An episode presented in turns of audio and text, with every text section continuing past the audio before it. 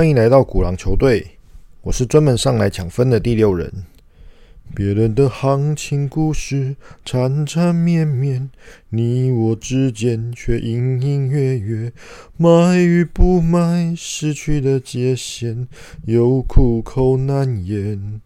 我们都害怕彼此可能改变，担心梦想可能幻灭，所以都把期待放一边。不愿承诺明天，难道永远真的那么远？还是和山盟其实是谎言？如果能够相恋，何必管它是否改变？大家好，大家晚安，又见面喽！哈，很高兴，嗯，在这个新。这个周中的晚上，然后跟大家来一起见面，来分享以及聊一下行情哦。那今天的话，像我觉得最近的行情还是比较沉闷低迷的一点，好像我们关切的像是半导体的部分啊。哦，那去年我在讲半导体啊，没想到它现在就真的半倒了哈。好啊，不是那。好啊，有些人但是看的比较凶、比较狠一点哦，可能把它当做保龄球的是踹克哦啊，其实全岛哪有那么简单呢？给给起 spat 而已的哈。那不过在这里的话，我们在这个沉闷的行情底下哦，其实慢慢的就是会有一些所谓的人，他认为会强反弹啊，或者是他认为有一个。所谓的一个呃技术形态上面的一个好的一个调整哦，那这边的话，我我我想哦，今天就晚上就这个机会哦，来跟大家说明一下。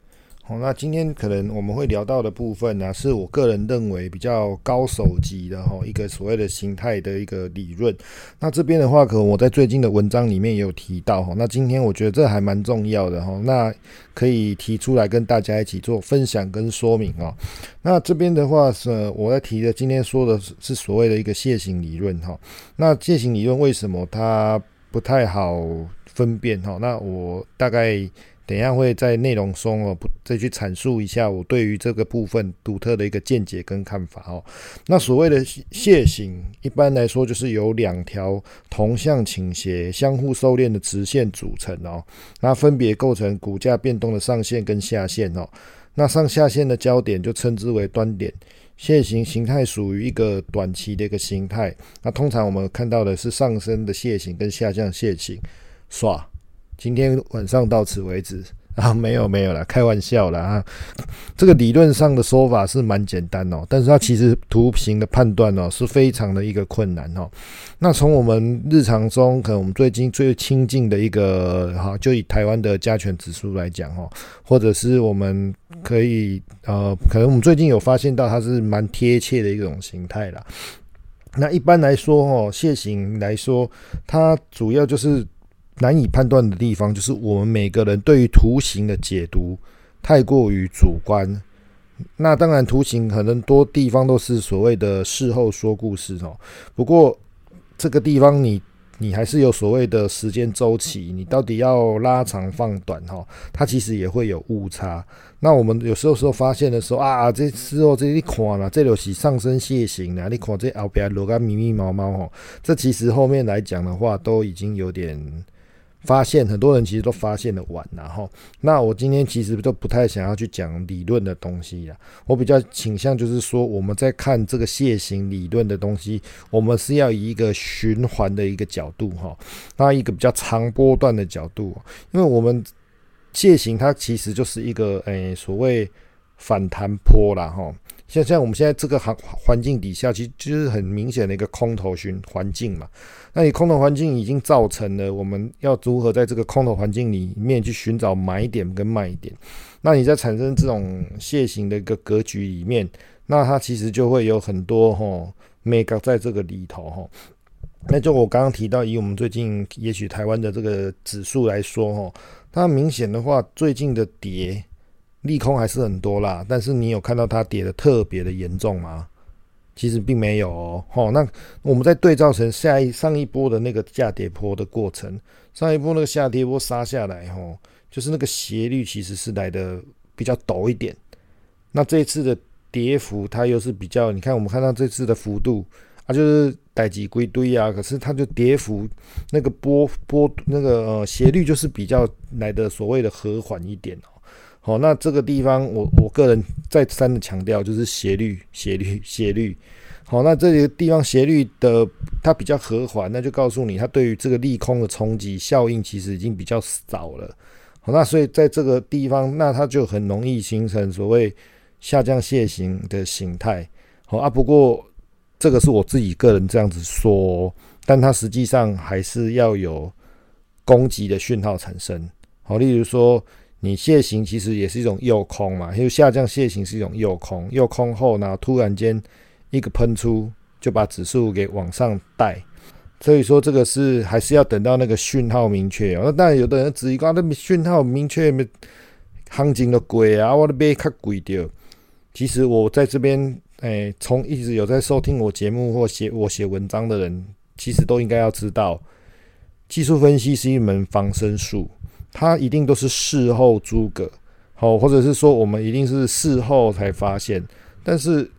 你不觉得那个就是一个很明确的形态出现了？就是他已经告诉你了嘛，现在就是要这样，没有错。我们不可能买在最低点或卖在最高点。不过它真的形成了，那我们就是要去相信它，然后要去在我们的操作纪律上要去坚持。那在这里的话。嗯，我们再找别的商品来跟大家说明。好，那像我在之前有提到，像原油的部分，那原油这是从去年开始去做发动，那大概涨了，从去年年十第四季初开始涨了半年的时间吧。你看到第一波那个真的是拉的又快又急啊。那接着在三月这边修正完以后，四到六月再拉一波，我那个时候每天晚上新闻可精彩的嘞，大家都都被那个原油的新闻给占据了。诶，那我们在这里看的时候，四月到六月的这个波，它其实就斜率上面也没有超越之前的那个波。那所以说，在斜率变缓的情况底下，它其实就会有所谓的一个上升楔形，所谓的又多后的一个准备要下跌的一个部分。那在这里补充一下，就是在这个楔形的末端，它一定会有一个比较强烈的一个讯号哈。那我们后面会来一个观察。那在这里的话，呃，很多人会提到说，我们在楔形理论的这个部分，我们会遇到几个判断上的一个问题哦。第一个就是说，因为第一个我认为最主要是图形的复杂度。为什么这么说呢？因为技术分析其实少有纯粹的走势啊。如果 W W 头肩底啊，头肩底，M 头啊，M 头，那股票啊，金合者。呃，还是有啦，但是毕竟来讲，所有的一个行情，它都是一个复杂的形态，所以说它因为会有每个个股的一个个性啊，或者是我们会根据外在的一个事件上面的冲击，去影响到股价的表现。那这个其实都会增加我们辨识的困难。那怎么说？例如，呃，下跌 A、B、C 啊，然后什么上涨一二三四五啊。那你这个 A、B、C，有的人用什么？哎，什么 B one、B two、B three 啊，然后什么什么 C 小坡五 A 不 A？这说真的啦，这边这个你你图形它怎么画，都是随人在自己讲，或随人在自己判断。因为毕竟我们也不是 master，好，但是我们只能就那种比较纯粹的一个可能性去做推估。那当然不对的地方，还是要持续的去做一个修正，不然的话，你如果要照这种做法去做的话，那很容易赔死人的。那在第二个上升楔形，尤其比较难论断啊，因为上升楔形它通常就出现在反弹坡的一个过程。那就近来讲的话，那它反弹是要让你逃命，还是说它会走高？那这个部分我会建议不要太过于武断，你一定要去搭配一些量价的形态，跟诶跟指标吼，然后我们去反复的论证，因为我们看事情你不能总是一个角度去看嘛，你可能要推敲啊，哦，例如说这个讲句玩笑话，哦，这个妹子正不正？哦，这不是你说正就正嘛？也许你们三个朋友都说正啊，那他就是正。哦，或者是说我们看，哎，他可能看起来很不错，但是实际上他也许有很多不好的地方啊。我们还是要可以去推敲啊，看有没有什么，有没有看他吃饭的样子啊，穿着的样子啊等等之类的哦。好，所以说这个我们要用不同的角度去 double check 或者去 triple check 哦，这个很重要。那再来就是说末端攻击的时候，哦，它这边末端攻击讯号出来的时候，哦，一般来讲，它只要末端的讯号一出来的话，它的那个攻击态势，哦，方向出来一定是又快又急又猛。当然，有很多学理上他会觉得说啊，我这边跌破了上升楔形的一个。的一个趋势线，我会再回去找一次。当然有是最好啦。那如果没有嘞，而且你如果这个呃这个跌破下这个所谓的上升楔形的一个线的那个趋势线的时候，你那个弄下去，也许是二三十趴的时候，诶，实在我你听个哎哎叫了哎哦。所以这边的话，我们通常还是要反应的过来，就是你那个时候一出现的时候，你当下一定要很快的去把它做反应哦。好，所以说，而且我看过很多朋友在这种情况底下，他甚至会给消，有没有反向还去加嘛？哦，这个时候因为人性嘛，总是喜欢买便宜呀、卖高啊之类。哦，这种短时间内你会很容易，尤其像现在这种行情哦，你不对的话，你会产生很大的一个亏损啊。那我我们我最近看到一个比较典型的，也许在电子股里面啊，我们可以看到。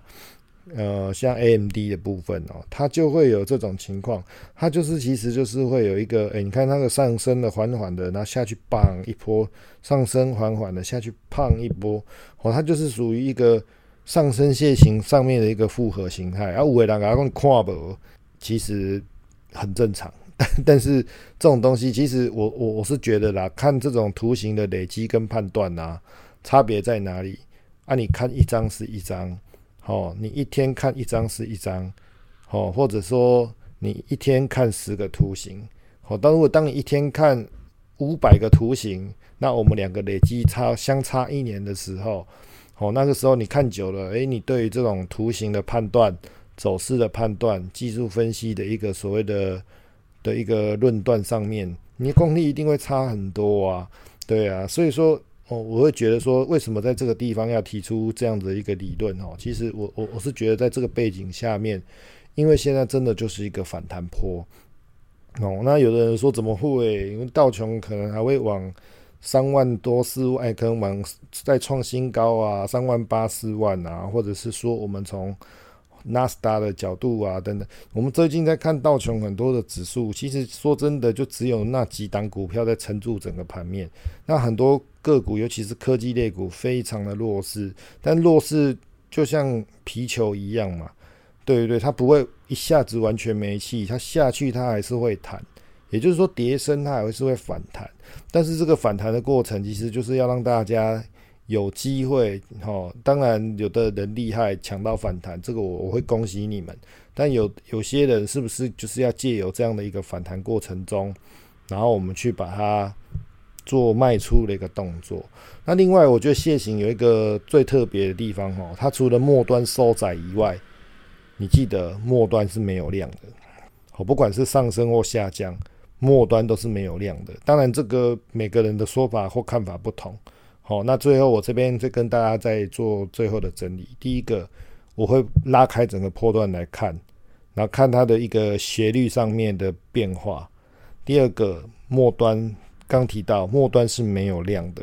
好，第三个就是你当你的最后的那个讯号出来的当下，你的你一定要反应的过来。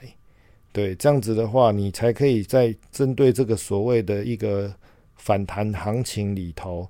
去掌握你的一个机会。那今天讲这个比较短篇呐，但是我认为可能补充一下来行情。也许我认为在岁末年终这个机会底下，行情的下跌，哦，已经已经到了这个地方来，我认为是有一点点机会。哦，不过但是就这两个月，其实就是啊，像西方人嘛，快过年了啊，就像台我们华人一样啊，过年总是说好话做好事啊。所以说这边来讲，行情也许有机会会做一个一定程度的一个反弹，只是个股的差异性会非常的大。那就像我们也许在台湾，我们会觉得说，哎，那是不是会做个账啊之类的？一定会啦。但是就是说，我们大概都已经知道，说明年的状况应该是不怎么样。那你这边的话，呃，那你今年要是年底不做账，难道你明年要吃屎吗？